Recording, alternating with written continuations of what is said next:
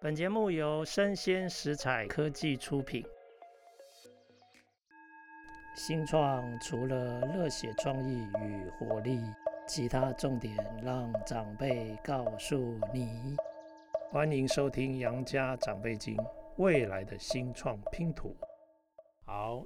今天非常高兴能够邀请到老王客的这个创办人哦，我都叫他香香，但是他的本名叫做廖建瑜。来，建宇跟听众打声招呼。好，大家好，我是老王客的建宇。是，那大家没有呃。看到这个建宇的样子哦，建宇，这个我今天仔细看，发现你好像很年轻哎，是你有三十岁吗？有啦，哦，你有三十岁，超过超过了。OK OK OK，好啊，哎，那我问一下你，呃，创办老王客，我觉得光老王客这个名字就有很多。定位啊，想法啊，所以我想请问一下，就是你当初在大学的时候是念什么？那为什么走上创业这条路？嗯，我大学的时候其实是念经济跟工业工程，算是双专长的一个领域。不过我觉得在这个之前可以再谈。我以前其实，在升学阶段都是以体育保送升学的。哦，体保生啊？对，我是传说中的体保生。Okay, okay. 擅长什么运动？篮球，从哦篮球打篮球升学的。是，那但是到了大学以后开始。念刚刚讲的工业工程跟经济，对，就是算是回到正轨，所以组成是求学阶段的，我觉得刺激也是相对的更多元。是，那我觉得你还蛮多才多艺的，云文云武，呃，也也没有不务正业。哎、欸，那你在大学呃什么样的科目最引起你的兴趣？大学商业其实我不知道为什么，即便在打球，我也很喜欢类商管任何的东西。OK，对，就是会觉得哇，就是需求可以用商业模式这件事情很迷人。但因为在求学阶段，我完全不知道这是就是看书嘛，好像可以赚很多钱的样子。是是是是，对，就就特别有兴趣，有趣，然后又可以赚钱。对对对，所以应该是一个不错的方向。OK，那你是怎么因缘际会之下决定创业？嗯，其实我原本是完全没有创业的想法，是。对，然后即使到了大学或研究所，我一直到我大学毕业，是，然后那时候我就是回台北，台北人嘛，回家就第一次跟我父母住在一起，因为以前打球，我忽然发现到。哎，原本想象的是我爸妈退休之后啊，我开始赚钱，可以给他们好的生活。结果忽然发现到他们一退休之后，我觉得顿失生活重心。我每天早上起来就是看他们在家里吃饭、睡觉、看电视，就没有任何的社交活动。我那时候忽然觉得很担心，因为我觉得我出去工作了，应该要给他们更好的生活。就相反的没有，而是退休的时候让他们身体或者整个生活是衰退的。但我那时候就会觉得。我应该可以，或是我应该要做些什么，但是我在台北找不到任何的资源，所以刚好啦，那个时候有那个社会企业这样的名词进来台湾，然后 slogan 叫做可以做好事又可以赚钱啊，我就心里想说，那那那就来做这样的事吧，既然我有这样的需求，那时候才起了创业的念头。是，所以其实是因为看到父母的需要，然后想帮忙做一些事。对，然后又觉得如果这个可以结合商业模式，那应该很棒，所以你就就踏上了这条创业的路哦。好，非常好。那你那个时候是怎么决定公司的名称，还有要提供什么样的产品跟服务？老实说，我们那个时候没有任何的想法。是我那时候只知道，哦，我想要帮，可能那时候对于这个概念没有，到底是老人家还是退休的人，其实是模糊的，所以我我才回就是清大的服务科学研究所念书。哦，是对，因为我不知道怎么做，所以进去的时候，第一次开始接触的时候，我就觉得，因为学服务科学的人嘛，我就想说要进场域直接做服务，边收资料边看到实际的现场，才慢慢摸索。但一开始，老实说，老兰客的定位跟现在真的是差距非常大的。一开始的定位，我们服务的对象大概就是一般大家想象的老人家，七八十岁的社区的长辈，嗯，就是真的是现在想象的银发族。才对，是对，然后一直就是我们又做课程，因为课程对我们来说设计是我觉得进入的门槛最低，而且实际到现场营运是很快速可以收治疗。一直到做了大概一年多两年，我忽然觉得有一个感觉是，我觉得就是如果到了七八十岁那时候要再来做设计或者是改变他们老后的生活，老实说，我觉得真的太晚了。所以我们到了大概创业一直到应该到了第二、第三、第四年才发现说我们应该要把年龄层整个下修，因为。就是根据我们的做这种服务设计的这种专业的领域在，在讲话是，如果要改变一个人行为，通常在退休的前期或退休前，就是大概关键的那黄金几年，如果没有把整个退休生活步调确认之后，你开始过下去了三年、五年、十年，习惯了就很难再调整。是。哎，那你当初设定七八十左右的年龄层，是不是因为你的父母也大概是那个年纪？哦，不是，因为我父母那时候其实才五十几岁，快六十。那你为什么不一开始就想到先？提供年轻一点的长辈，因为找不到，因为我不是学社服或者是老服相关的，是，所以老实说，我完全没有那个框架，或是没有这个架构啊。我走进社区看到的年纪就是那么大的，了解，是是是，对，就为了收资料，那好，那有有的就先收嘛，对，就直接去场域蹲点。哎，那你跟听众分享一下，就是这三四年来，你把年龄层下降到五十到六十，其实那还算是。身体蛮健康的长辈，对不对？他们可能追求的，说不定还是乐活。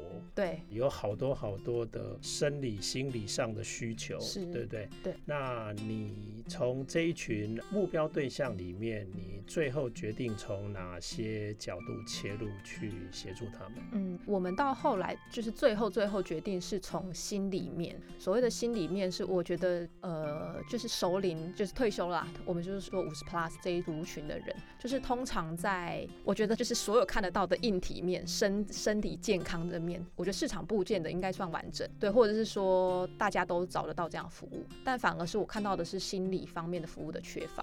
特别是五六十岁刚退休的时候，身强体壮，然后所有要做什么都可以啊啊！我常常都会说一句话，因为哈，就是这个年龄层让人很放心，就让大家都不用放心在上面，是因为大家都觉得这年龄层你想要什么，你自己都有办法办到。但我自己看到的是，他们缺乏的是一个可以继续表现自我的一个价值的一个呈现的，说是舞台或是管道也好，因为还有很多方式，应该是可以把自己的能力啊、经验啊，或者是资源啊，可以有更。更多不同世代的人做分享，同时也看到，就是当想要分享的时候，一个是没有舞台管道，第二个是跨世代的沟通是一个很困难、很困难的一个课题。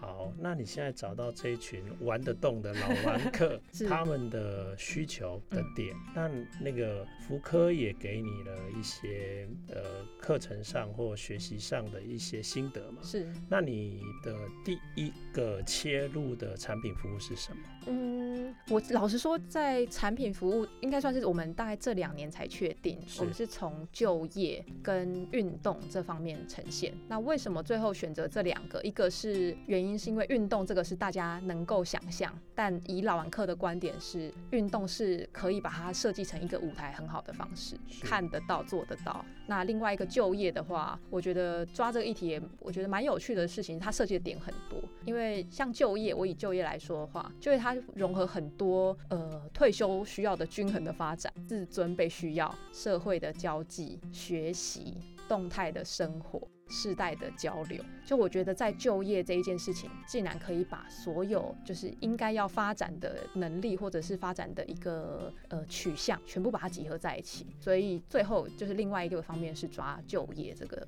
这一个课题。是啊，呃，其实因为我的年纪也慢慢靠近这个族群哈，我还走得动，对，我还蛮觉得社会参与其实也可以满足我们自尊上的需要，因为我们觉得我们还可以协助。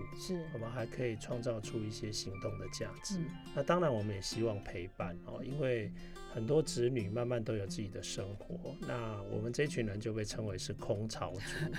哦，对。那当然，如果有陪伴，不管是同龄的或者是跨龄的，其实我们都觉得对我们的生活会有更多的充实感，甚至感情上也会得到更多的安慰。我就听过有不少的我这个年纪的人啊，他们竟然还蛮乐意帮邻居或者帮自己的亲戚去接小朋友，对啊，下学 是啊，对，因为他们觉得哎、欸、那样还蛮有趣的，对啊，是好哎、欸，那你这样的话，你可不可以举一个例子？你们后来怎么呃号召这些健康的长辈来参加你们为他们举办的活动？那大概那个活动的内容都是什么？嗯、我以先以就业来说好了，是就是当时其实在二零一八年左右的时候，就一个因缘机会之下，在新竹一个就是叫巨城的一个购物中心，在那边开设了一个算是全台湾第一个跨世代交流的咖啡厅。就那个时候，其实是我们就业的开端。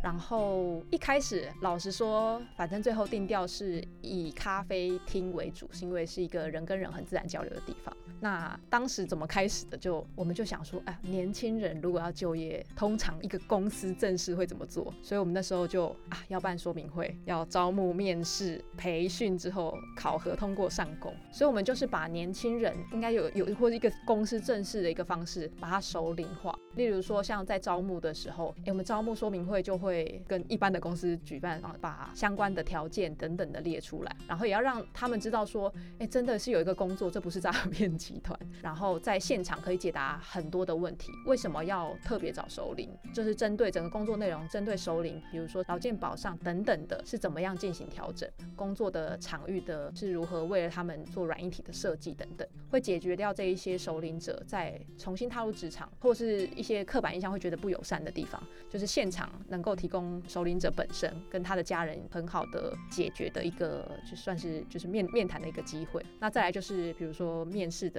那个自传啊那些的，请他们去写，因为针对首领啊，有些的科技能力没有那么好，就会 就是用手写的也可以，电脑打的也可以，那就收就开始做面试。那那时候其实我觉得蛮意外的是，当时因为在二零一八年的时候，我这个概念应该说几乎没有了，嗯，对，所以那时候我们还想说啊，会不会来的人很少？就很意外的，我们发出来之后，当天说明会到场的破百人，在新竹 哎，在一个下雨天寒流的时候，现场来了非常多人。我们也很好奇，就问他们为什么，每个人都说，我也觉得我还能做啊，那为什么就是市场都不要我？那既然有这个机会，我想要试试看。哎，那大部分的性别，生理性别是男性还是女性？女性居多。哦，女性居多，OK。对，但是男性哈，通常都是太太把他拉来，都会想要整包一起进来的。是是。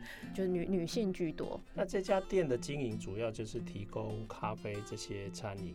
还有就是长辈们当老师，是对，他就是一个老师，对，就是一个算复合式的咖啡厅，就是有吧台，后面有一个教室，然后会提供一些首领者可以开设自己专长或手工或能力的这样的课程。OK，所以他不一定是在你们店里面工作的，作，但是他可以来用你们的空间来开课。呃，对，但是开课是我们就是协助长辈去设计整个流程的。OK，可以，等于你在辅导他们开课。对对对，可以算是招生。也帮他们招对招生哦，OK OK，是是，因为我们那时候想的，像就是高年级老师这一块，我们想的是，如果一个兴趣玩了三十年，至少可以赚个专长吧。是对，但是很多人会遇到问题是，我会做但不会教。是那哎，那这样的话，其实我觉得老玩课就有他切入点，因为老玩课了解市场、了解教学或整个流程的设计、招生等等。那长辈做长辈会做的事情，就是做他的擅长的这个东西。那我们就是教他们怎么这样做课程的设计。包装或材料包的设计、色彩等等，拍照行销，那刚好长辈不熟悉的，我们可以来做，所以我觉得这是个蛮好的，真的是世代共创的一种方式。好，哎、欸，那我请问一下，呃，你们开过哪些课？书法、粉彩、瓷花、折气球、卷纸、拓印。哦，很多就是长辈什么五花八门折纸什么都来。是，哎，那通常长辈要开这个课，大概你会需要训练他多少时间之后，他可以顺利开课？我们用分类来说，像手工艺的话，我们上四四次课程，大概培训一个礼拜。是对，因为因为类别很多，但是以手工艺来说，它的逻辑是一样的。对，那比较特殊性，像比如说书法哦，它这种是一个累积性的这种画画，那这种的话，我们算是比较个人化的设计。是，对对对。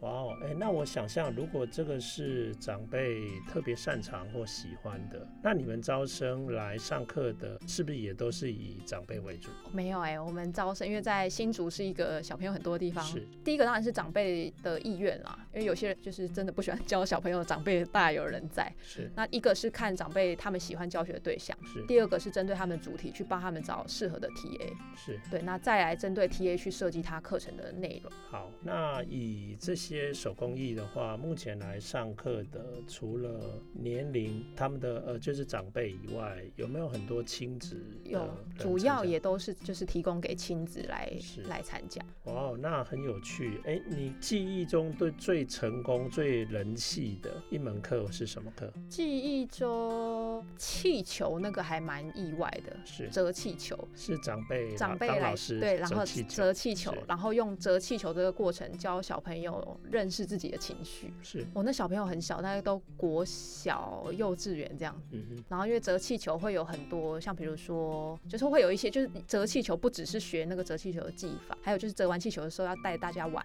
那在这个玩的过程当中，去引导小朋友认识情绪。是。哦，那个课程原本一开始算是一个蛮蛮新的课程，因为它转折很多嘛。是。但是小朋友一个是玩疯了，因为小朋友很喜欢气球。再来第二个是，就是它里面的深度很够，所以小朋友在里面会有挫折，会有开心，会有胜负。哎，像从这个过程中，他去带小朋友去认识这些情绪。是。哦，我就觉得哇，就是以市场效果也好，小朋友玩的效果也好，教学效果也好，对，我觉得这一堂课，我觉得算是蛮特别的经验。哎，那我可不可以说，聚成这样的这家店，其实它也蛮像是一个轻盈共创，对，就是长者也贡献他的专长跟元素。嗯，那但是在很多的培训准备跟甚至经营管理上，嗯，可能你们老王客团队就可以协助。对，OK，了解。哎，那另外一个主轴，呃，可不可以跟我们介绍一下运动？运动的部分的话，就是我们是针对首领，就是退休，特别是五十五岁以上的首领，专门在设计整个设计的流程。那通常大家想到运动，通常啊就是运动课程训练的当下。但依照老顽客的想法是，他应该要把整个运动这件事情展开。我们认为啊，运动是为了让自己身体自由，然后让你的身体能够负荷你想做的事情。我们觉得这个是运动的的本质。所以，像我们运动课程一开始是，呃，应该说整个流程啦，一开始是要让大家知道到底为什么要运动，对，就是你要有有知道，你才会有行动。再来第二个步骤是要让大家知道我，我我运动之后我要达到什么程度。因为像每一个人，或者是说现在走在路上不运动的人，你问他一定会说，哎，我很健康哦，干嘛运动？对、嗯、对，所以要知道，像我们那时候就是帮他们设定目标，比如说像有长辈，你要照顾孙子，哎，要照顾孙子，你要抱一个小胖子孙子，你有需要机灵，会玩不动哦。哦，对于长辈来说啊，我我我我终于知道我运动要干嘛，所以这时候我们才会进入到运动课程的设计。那这这个的话就是专门找就是呃我们合作的教练，他是要有就是高龄运动的专业，运动医学专业的。然后我觉得接下来最不同的是，除了过程中要比较用科学化的方式、安全的方式来或运动诶运动科学还有装置的方式来来就是监控他们运动的安全以外，重点是我们最后也会有一个成果的发表，也是回应到老玩客希望可以展现他们个人价值的。一个舞台的方式是，比如说我们会办就是成果的发表会，以一个首领迷你马拉松，就是让真的有运动的人可以就是在这样的场合去展现自己，或者是带他们去做运动的旅游，让他们体验哦健康的身体原来这么好用，透过这样的方式来触发他们有另外一个运动的一个动机。这样，那我请问一下，你们这样的教练课程呃有收费吗？有有有。OK，好，那它有另外一段就是培训的课程，然后。另外有迷你马拉松这一类的活动的举办，对这一类的活动举办有开放给其他没有上课的人也可以来参加。对，就以马拉松来说是有，因为我们的目的就是要让同时让没有运动的人跟运动人在一个场域。是，因为哈，就身为我们老玩客核心的团队都是年轻人，都是知道要跟一个长辈说你运动很重要，长辈都会怎么回啊？你到我这年纪就知道了啦，我就是走不动。那如果是我们把这样子不同群的人放在同一个场域，哎、欸，我五十。几岁看到那个八十几岁跑得比我还快，哎、欸，我们都不用讲。对，就是老不等于就是会衰退。对，回家一个晚上睡不着觉，隔天报名了你们的课程，这样。对，就是所以我们也刻意把这样子的细节埋在里面，是让大家知道，哎，有运动跟没运动有差，不是年龄的差异。是。对，但是因为像旅游的话，因为它有安全性问题，我们目前是没有开放给没有上课的，因为我们没有办法掌握安全的这个状况。是，所以呃，目前这一类运动型或户外的活动，大概你举办过最大的规模？有多少人参加？呃，在疫情前啦，我们办过那个迷你马拉松，其实是走跑操场而已，因为为了安全起见。那时候原本就是收上限就一百个，而且我们好像报名第三天就破百了，是我们赶快紧急关报名。是是是，对，就是后来就大概一百三十个，加有什么青年的一起陪走，大概一百五十个人左右。是，所以其实是为安全跟方便做管理。对，你们一百名其实很快就满了。对啊，就那个传单印刷厂还没送来，就报名就满了。哎，那我看过老王客的报道，有说过你们在多久的时间之内就让上千名的。老人就是长辈，就参加你们相关的活动，这大概花了多长的时间？老实说，呃、欸，一他其实一直到我们到应该是两年前吧，应该就团队建立五年之后，是老实说，我们才有用 Line 的这样的工具把长辈串起来。是因为过去会遇到一个问题，是因为科技的工具，一个是长辈不上手，所以就很难去联系到。可是用线下的方式，电话一通一通打又不可能，对，所以就是一直到 Line 后来就是界面用的比较友善，首领者们慢慢也。把这个视为一个生活上的工具的时候，才开始算是比较快速的累积这样的会员。OK，所以 Line 的会员现在有上千个。对。那你们如果要维系这个社群，你们通常会做什么事情？通常在我们活动前，就是一定是会打电话一对一的去跟他们玩诺啊聊天、提醒这样子。对，那这个这个是一个部分。然后如果以线上来说的话，就是 Line 上面会有 Line 专属的活动报名。只有在 Line 上面，因为通常我们就是举办活动或什么的，在 Line 上面就会报完了，所以很多时候人家说，哎，我都没有看到讯息啊，那就是 Line 专属的，对，所以就是上面会有一些 bonus，这些是在里面会员才享有的这样子。是。然后线下的部分的话就比较多元，因为我觉得以老玩客来说的角色很像是长辈的另外一种家人，所以他们是有那种各种问题不知道要找谁，但可能知道年轻人会的时候，就会跑来我们这边或打电话来我们这边。例如说，LINE 突然不能用了，我家里电视突然不知道怎么了，他自己的儿子女儿都在外县市，不知道怎么办的时候，他们会就是把我们当一个 第二个儿女这样子来找我们，算是一个社群的服务吗？了解。哎、欸，那我想请问一下，这个跟呃你们的可持续营运的商模就有一些关系了。嗯，你累积了这些年的服务，还有看到这些人的需要，嗯，那你觉得你目前的商业模式，嗯，你先说你想要提供哪些服务，嗯，然后你们的主要的收入的来源，你认为会设定在哪里？嗯，我觉得以我们来说的话，我们自己定调自己是呃退休生活的顾问公司，所以我们在做的事情是做退休生活的设计。那主要我们服务的对象，刚才提到可能都很像是就是 to end user，就是给熟龄退休者的服务。但是其实某一个部分是我们把这样子在经营社群的研究或社群的能力，同时提供给企业，比如说很多企业想要做一些服务的研究、产品的研究、研发、设计，或是做一些行销方案的测试的时候，因为熟龄来说是对很多厂商来说是很陌生，甚至是可能以现在的行销手法是完全接触不到的，所以其实会透过老玩客作为一个媒介，就是通往 首领的生活的脉络的研究的一个管道。是，所以所以它也很像是一个生活的实验室。对，所以你们透过这些生活的设计，可以帮助企业，所以等于是一种企业服务。对，让他们可以去测试甚至开发他们的产品。对，然后另外一方面是我们刚才提到的都是在经营社群的部分，所以很多时候我们在帮厂商做的一些测试的时候，我们就丢到我们社群去 run run 看，做第一次的一个 testing。是，所以其实就是对于厂商来说，我们从前期的研发到测试到后期，甚至是行销的推展，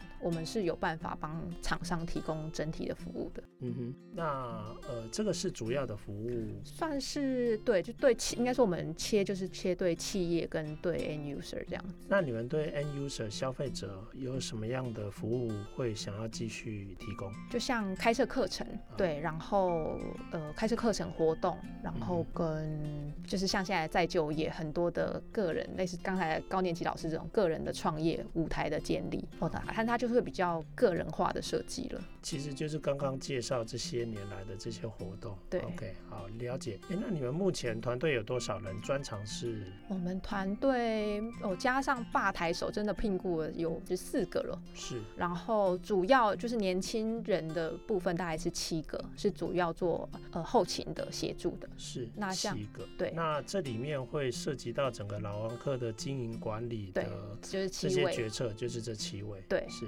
那专长大概都是什么？我们很跨领域，所以我们实在没有办法说专长是什么。我们有做财务、人资、教育、语言学。设计工业工程，了解。其实这个因为太跨领域了嘛，所以每一个人也许都可以在这个主题里面找到他们自己可以贡献的地方。对，而且我觉得也有另外一个，就是我们这个团队，我觉得后来就想一想，觉得很特别，是因为我们可以看到是完全没有社工相关的背景，是，所以每一个人都用自己过去的专长来看熟龄这个市场，哇，就是切入的角度，我觉得会比反而显得没有框架，是对我们的发展。的一个范围测试的东西就会玩出很多不一样花样。哎，好啊，哎，那我再请教一个问题，就是我们通常都会讲，呃，企业要可持续的经营，有四个非常重要的主题：策略、组织、人力。然后系统，那如果你站在一个经营者的立场，你觉得你们现在接下来往未来三年的发展，你觉得你团队需要补强或提升